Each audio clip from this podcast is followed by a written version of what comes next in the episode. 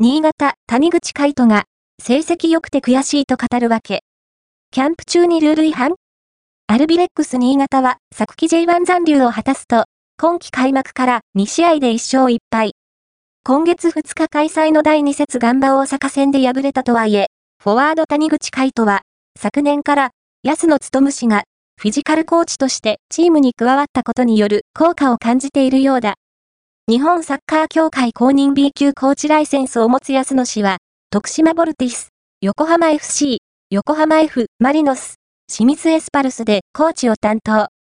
横浜 FM 時代には、アンジェ・ポステコグルー監督のもと、松橋力蔵氏、現新潟監督と共に、コンディショニングコーチという立場でチームを支えていた。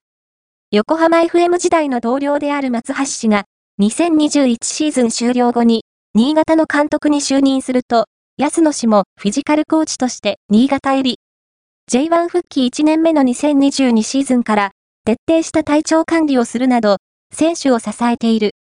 新潟で4シーズン目を迎えている谷口は、インターネット動画配信サービス、 DAZN で、今月4日配信開始のヤベッチスタジアム第151回に登場。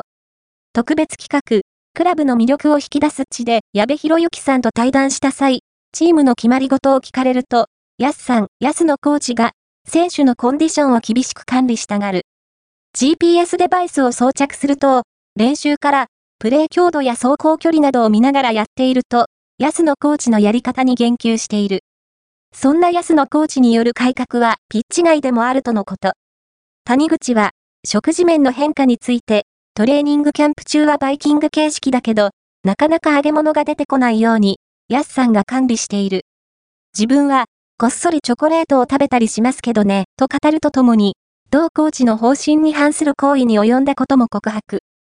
矢部さんから、試合で結果を出せば、黙られる理由になるのでは、と聞かれると、谷口は、ヤスさんが、2022年に新潟へやってきて管理してから、データ、チームの成績が良くなっているところもある。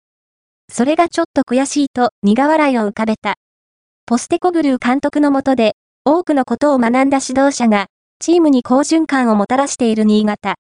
安野コーチの管理に対して、選手個々が、どのような感想を持っているのか気になるところだ。